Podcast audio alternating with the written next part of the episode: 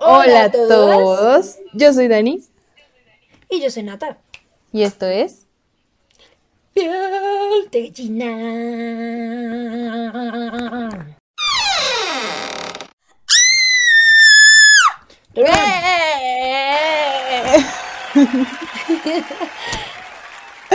Yo aquí tratando de meterle lo mejor.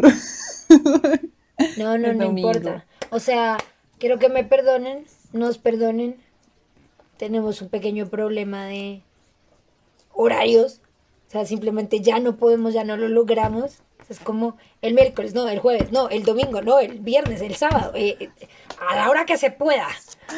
Entonces, pues eh, estamos subiendo capítulos. Muy desordenadamente. Sí.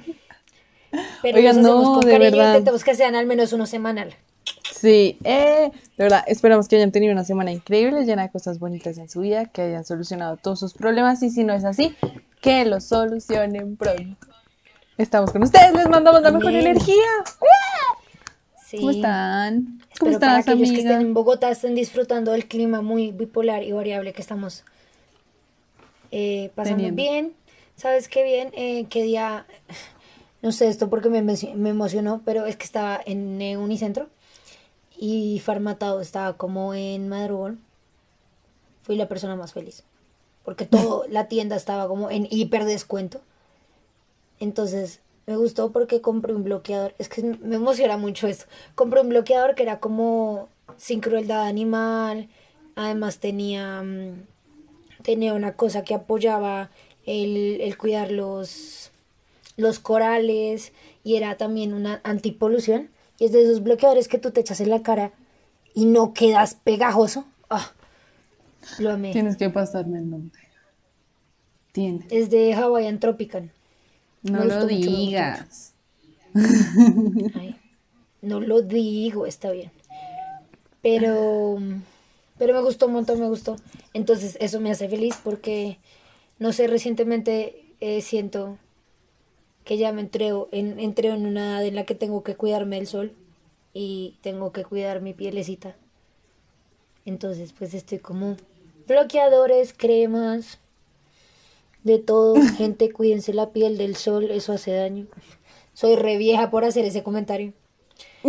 Literal. eso te cuento. Ese, eso es lo que me emociona esta semana.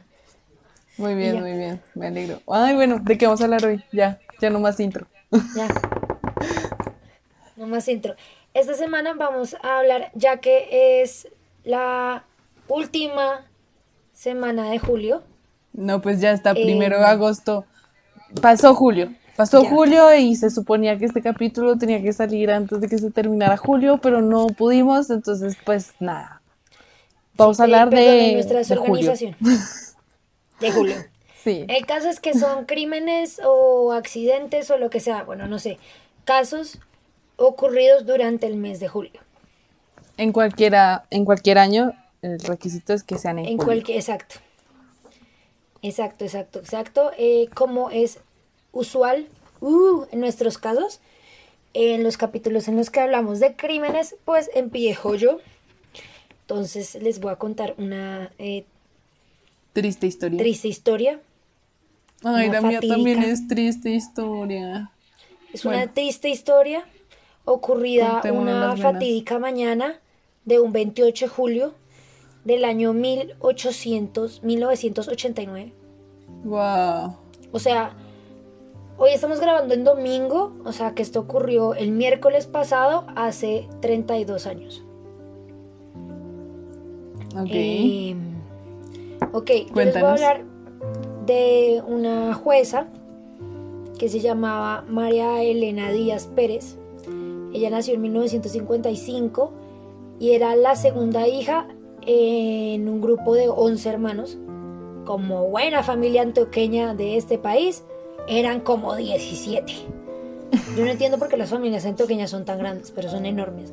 Y es súper común, al menos en Antioquia, las pocas familias que yo conozco antioqueñas, muy antioqueñas, son de muchos hermanos y muchos hijos. Y bueno, ella nació en Santa Rosa de los Osos, en Antioquia, Em, estudió abogacía en la Universidad de Medellín y de una se fue, se fue a ser jueza. O sea, no trabajó como abogada eh, privada, siempre fue jueza, siempre trabajó para el Estado. Empezó siendo jueza de Angelópolis, no tengo ni idea dónde es eso, debe ser un municipio en Antioquia, tengo ni idea dónde es. Eh, después en Andes y después en el Santuario, todos municipios de, de, Antioquia.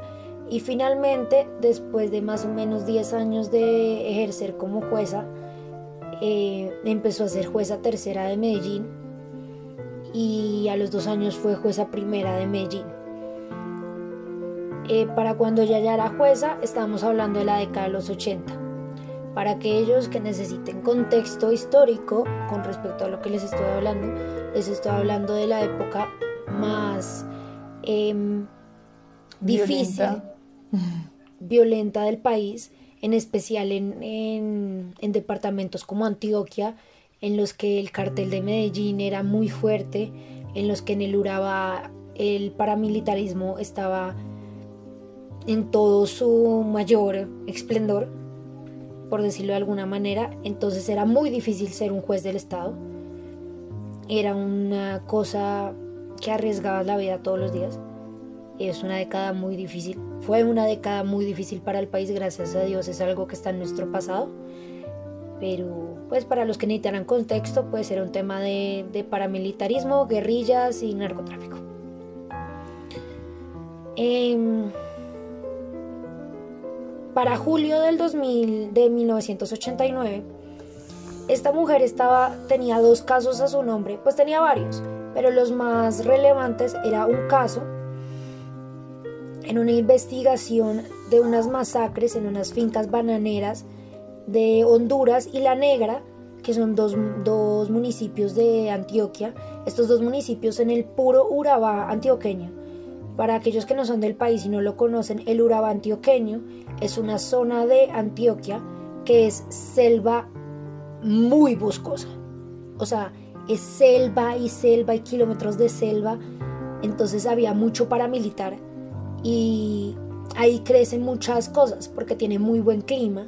Entonces había muchas fincas de frutas, de banano, de café, un montón. Em, entonces los paramilitares eran muy, eran muy fuertes en esa zona porque igual cobraban, cobraban impuestos a los, a los, a los campesinos y se escondían en, las selvas. Y bueno, era, era como su territorio. El todo es que el 4 de marzo del, del 88 eh, hubieron unas masacres en las bananeras y em, en un corregimiento que se llama Currulao hubieron 20 trabajadores muertos, de los cuales en su mayoría eran del sindicato de trabajadores agrarios. Em, como les estoy explicando, pues obviamente se tenía en cuenta que como era una zona roja de paramilitarismos, se creía que que habían sido paramilitares los que estaban eh, detrás de las masacres, sin embargo no se habían recolectado suficientes pruebas y pues eh, en esa época muchos paramilitares porque estaban escondidos en la selva eran muy difíciles de agarrar, entonces haz de cuenta que le que dicen, bueno, yo sé que Pepito Pérez cometió el crimen, pero no sé dónde encontrar a Pepito Pérez. O entonces eran, eran cosas por el estilo. Realmente hubo muchos crímenes que se adjudicaron a, en esa época que se adjudicaron a paramilitares que murieron en combate en algún momento o simplemente desaparecieron y jamás fueron encontrados. precisamente por eso, eh, desafortunadamente el paisaje colombiano les estaba jugando una mala pasada a, a las entidades públicas y no estaban pudiendo encontrar a, las, a los responsables. Eh, además de eso, ella estaba tratando un caso de lavado de dinero eh, de parte de un personaje tristemente célebre, el señor Pablo Escobar. Y era un caso contra Pablo Escobar y el cartel de Medellín. Entonces la mujer se estaba jugando el cuello todos los días. Eh, la familia cercana y sus compañeros de trabajo decían que ella recibía amenazas, sobornos, cheques, al menos una vez a la semana. Era una cosa de todo el tiempo.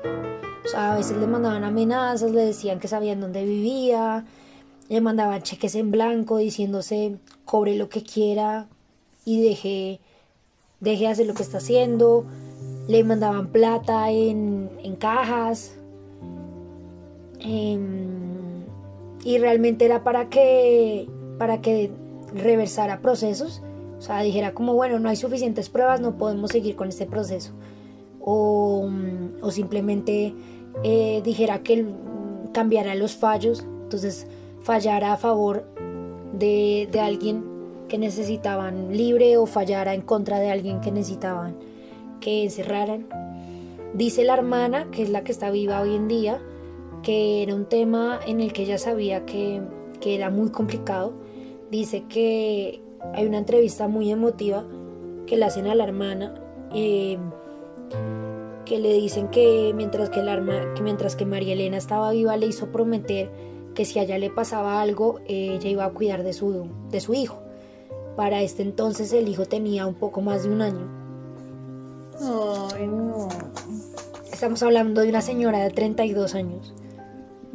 Eh, y en una fatídica mañana de el...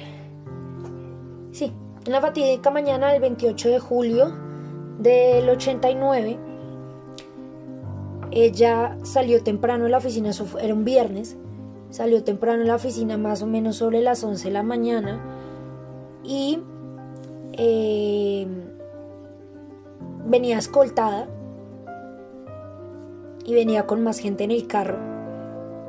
Salió de los juzgados y se fue por una calle que se llama la calle San Juan y más o menos a dos cuadras de su casa, tres sicarios en una camioneta cerraron la camioneta en la que ella iba y, y dispararon a diestra y siniestra, hirieron al, al chofer, hirieron a un, integra, a un a una persona que venía con ella en el carro, que era parte del DAS, en esa época que era un tema, o sea, pues eran los que investigaban ese tipo de procesos, trabajaban muy de la mano de los jueces y eh, la mataron a ella y mataron a los dos escoltas motorizados que eran policías nacionales.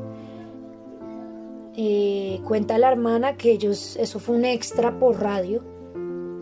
O sea, a las 12 del día la radio dijo extra, extra, acaban de asesinar a la señora María Elena, María Elena Díaz Pérez se llamaba y a los sicarios no los pudieron agarrar. El barrio en el que esto ocurrió es un barrio en Medellín que se llama Santa Mónica. Em, los dos escoltas que se murieron se llamaban Alfonso de Lima y Dagoberto Rodríguez. Y lo que te digo, el chofer y el, otro personaje que eran del DAS, em, afortunadamente solo eh, tuvieron heridas graves, pero sobrevivieron. Em, el juez que se puso a cargo del caso de asesinato de esta jueza, 34 días después de que aceptó el caso, em, fue amenazado de muerte.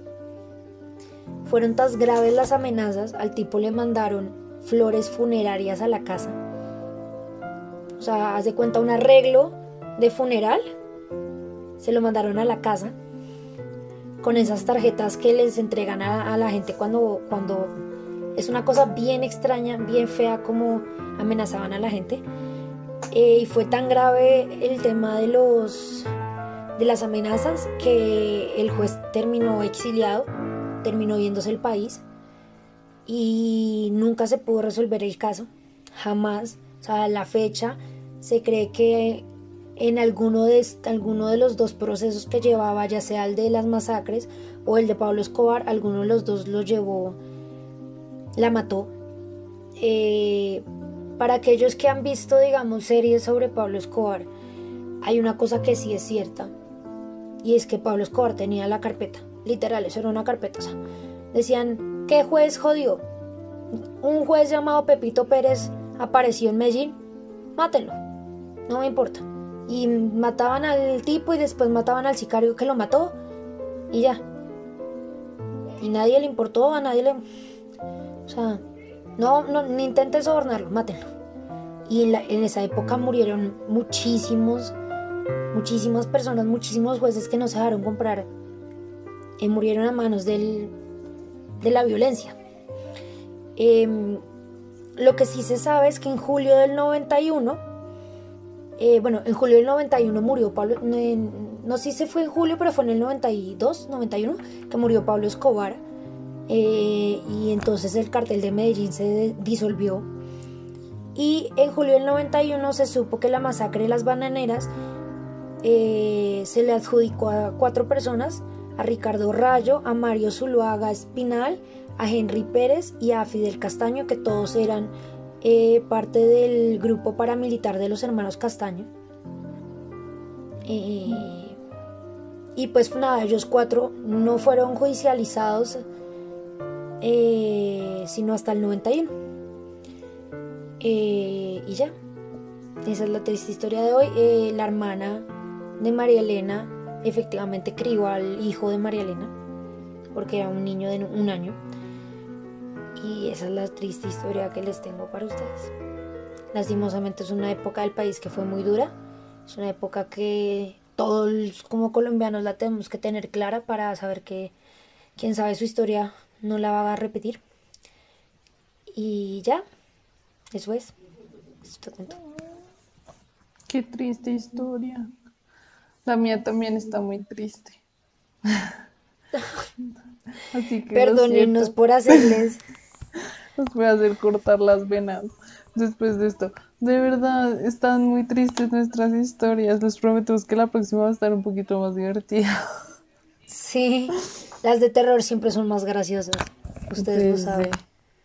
Bueno, yo les voy a contar de la masacre de Oslo. ¿Sí has escuchado esa? No, ni idea. Bueno, esta masacre sucedió el 22 de julio del 2011, o sea, hace 10 años, hace nada. década. Hace poco. Sí.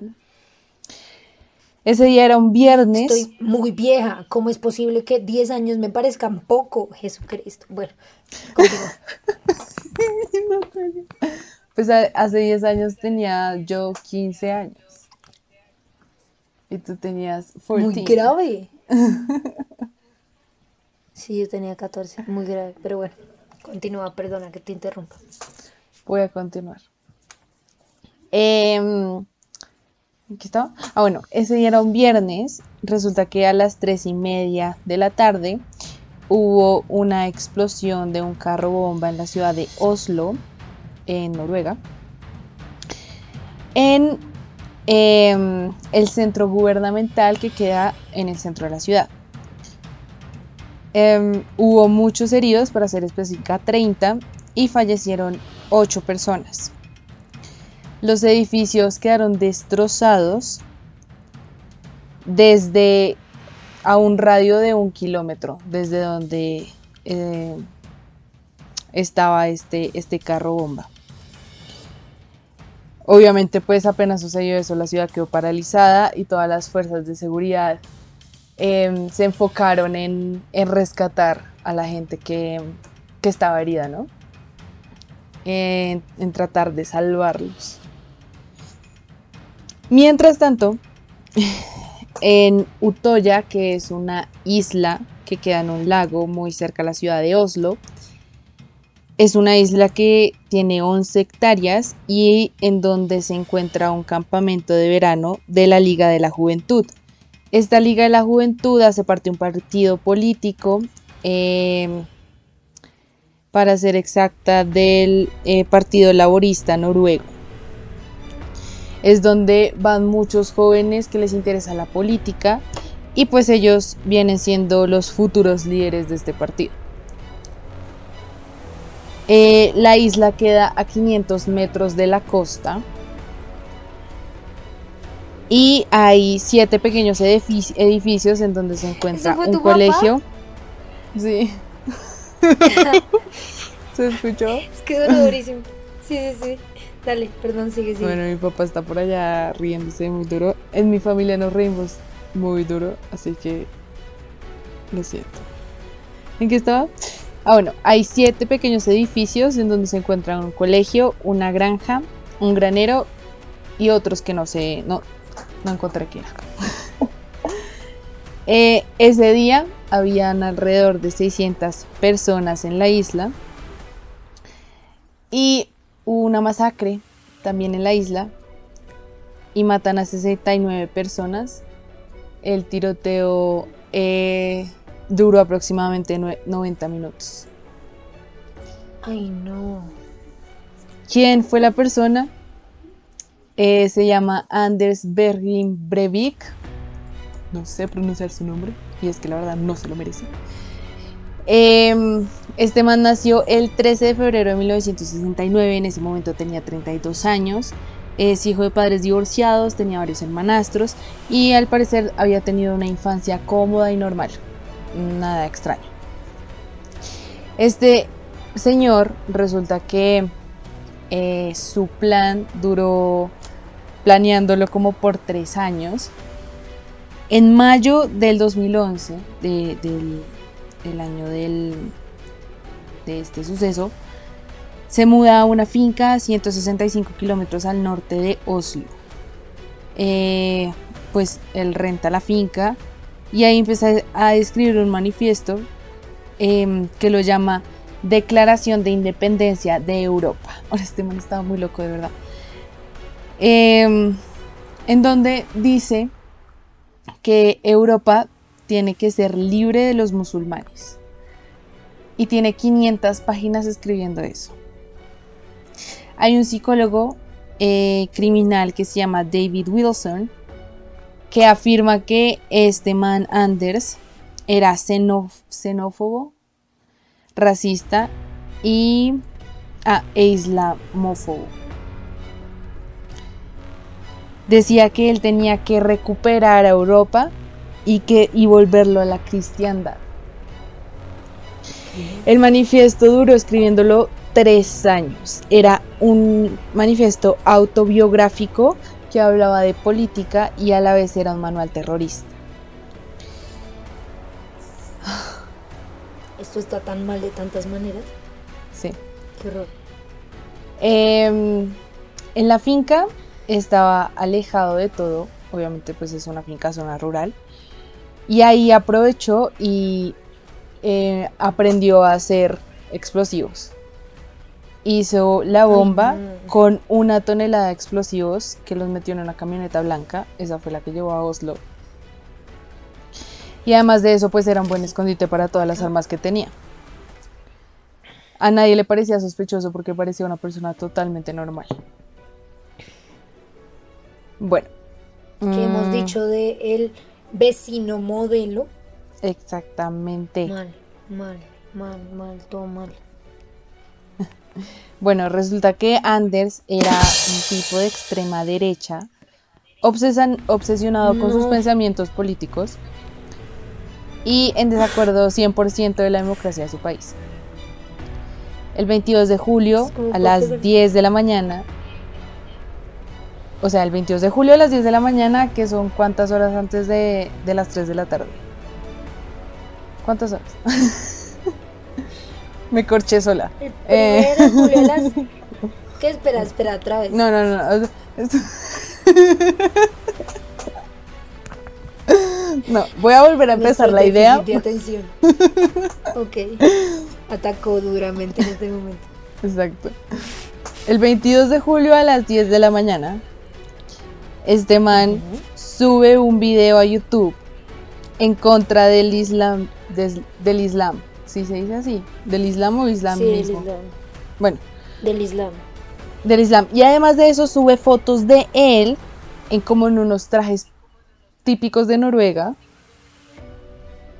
Eh, eran unas fotos raras porque si ves las fotos como que estaba posando como si fuera un modelo. no, muy extraño, de verdad, muy raro. Todo mal.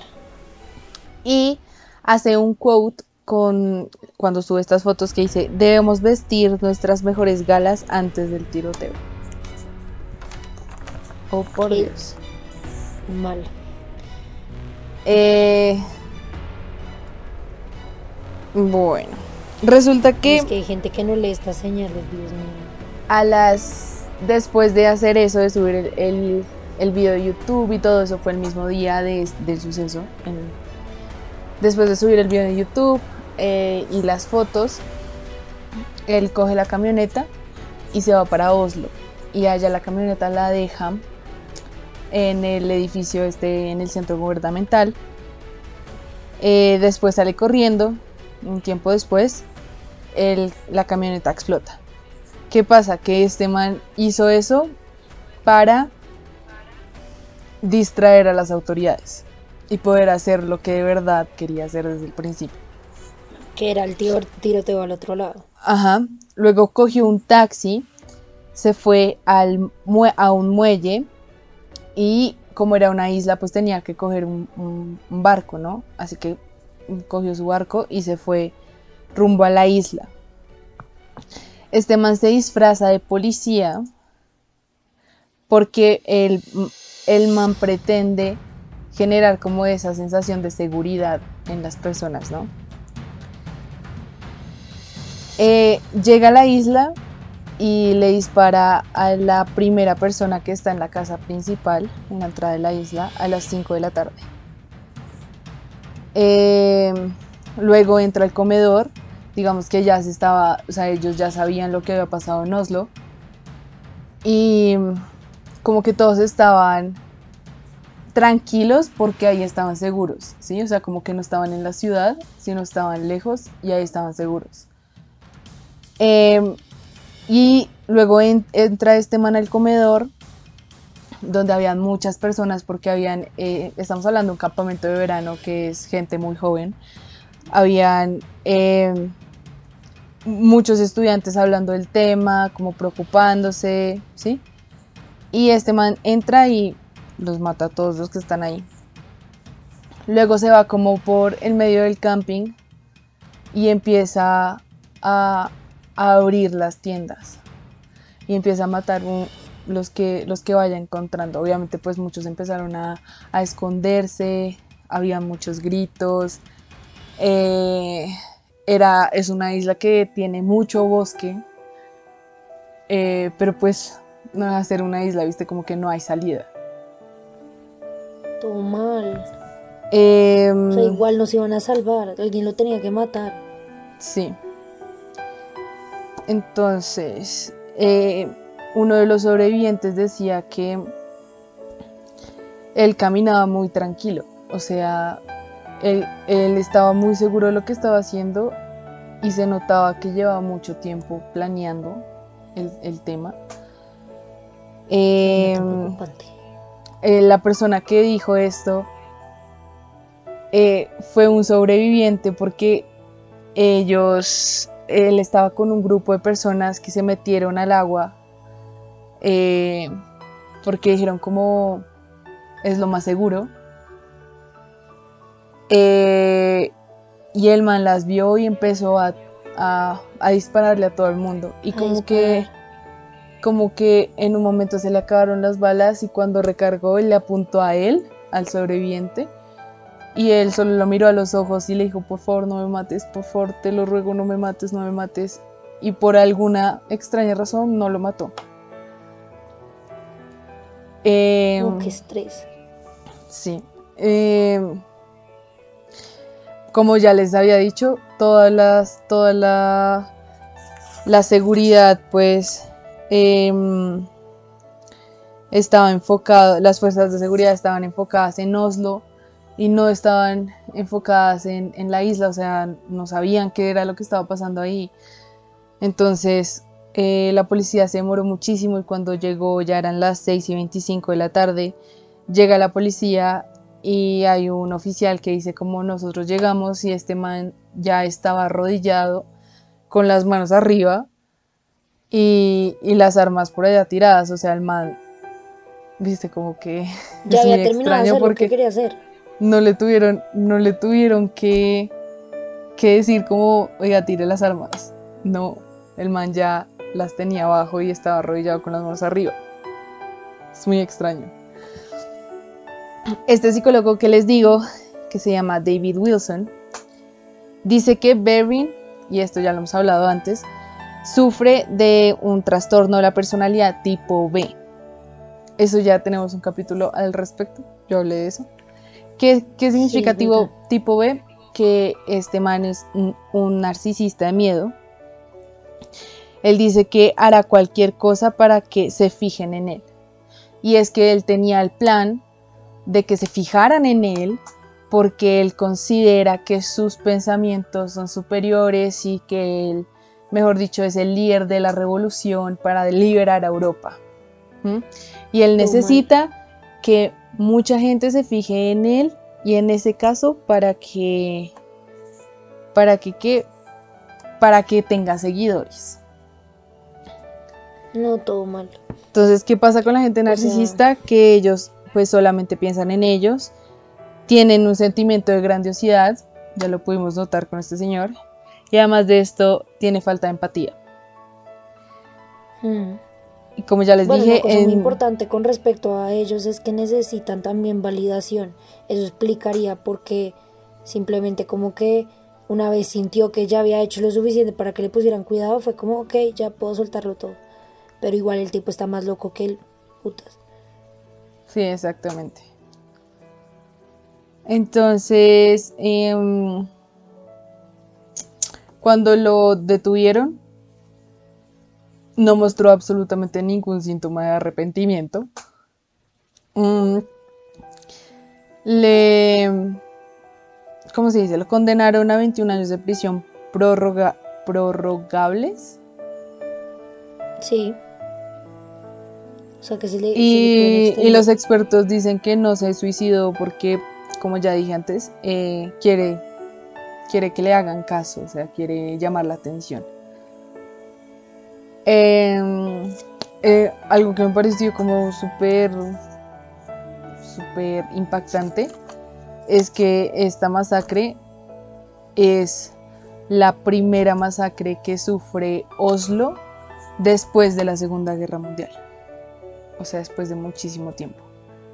Entonces, obviamente, pues en un país en donde no pasan crímenes, tan seguido, eh, yo creo que es muy fácil cometer errores, ¿no? Eh, que es muy fácil que la seguridad eh, se enfoque solamente en una cosa y no, y no esté como más atento, más precavido a lo que vaya a pasar, ¿no? Es como una sociedad bastante inocente. Sí, claro. No, y además es que, digamos, eh, yo estaba hablando de ese tema con, mi mamá porque mm, las fuerzas militares colombianas son llamadas muchas veces a congresos internacionales contra, contra terrorismo.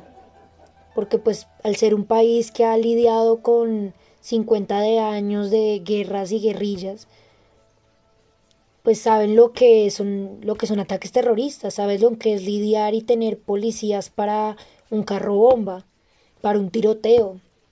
Y hay países, lo que tú estás diciendo, hay países que que no tienen, o sea, no están no están enfocados a eso porque no, o sea, no lidian con ese tipo de cosas, no no les cabe en la cabeza porque en su país no llevan mil años y no les ha pasado nada. Y pues, o sea, desde la Segunda Guerra Mundial, esos son casi 70 años en los que el país no había lidiado con, una masacre y, pues es que no fue una cosa de, de dos personas, o sea, el tipo está mal de la cabeza, qué impresión, o sea, sinceramente yo hubiera llegado de policía, lo veo solo así levantando las manos como, muere maldito, eh, yo no hubiera, te lo juro, yo no lo hubiera o sea, este es el tipo de cosas que me parece que es imperdonable. Sí, hay una cosa que me pareció como, como muy fuerte. Si ustedes se ponen a analizar, les dije que era un campamento eh, de un partido político, ¿no? Este partido político, pues, entendí yo que es como el que, el que de cierta manera gobierna en Noruega. Así que la gente, los niños que van allá, son los futuros líderes del país. y el man fue allá a matar a los futuros líderes del país porque está en desacuerdo con la democracia de su de su país. Es muy grave. Muy grave. es más grave que el tipo haya podido llegar tan lejos. Es que yo también digo lo mismo, o sea, es, es muy loco, es, es, muy loco, o sea, solamente fue una persona y como una persona puede hacer tanto daño. O sea, al final fueron de una masacre, de verdad que solamente una persona porque solo fue él. Eh, haya, haya asesinado, haya matado a 77 personas en un solo día. No, qué, qué psicópatas. Qué duro. Sí.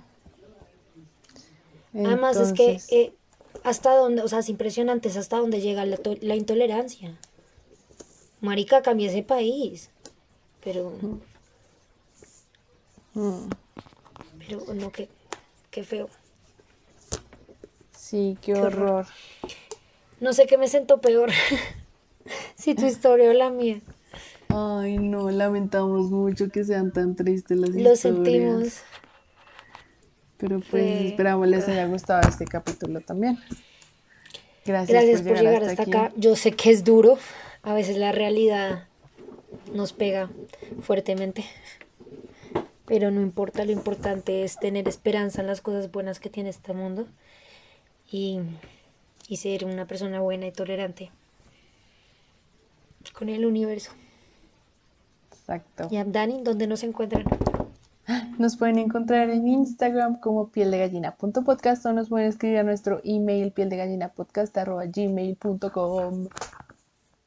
Uh, es cierto, escríbanos, cuéntenos sus historias, si nos quieren, no sé, comentar sobre algún caso, alguna cosa que hayamos dicho que fue divertida, jeje, em, o sugerirnos un tema, pues nada, nos encanta saber que nos escuchan, nos encanta saber que están ahí y los queremos mucho. Uh.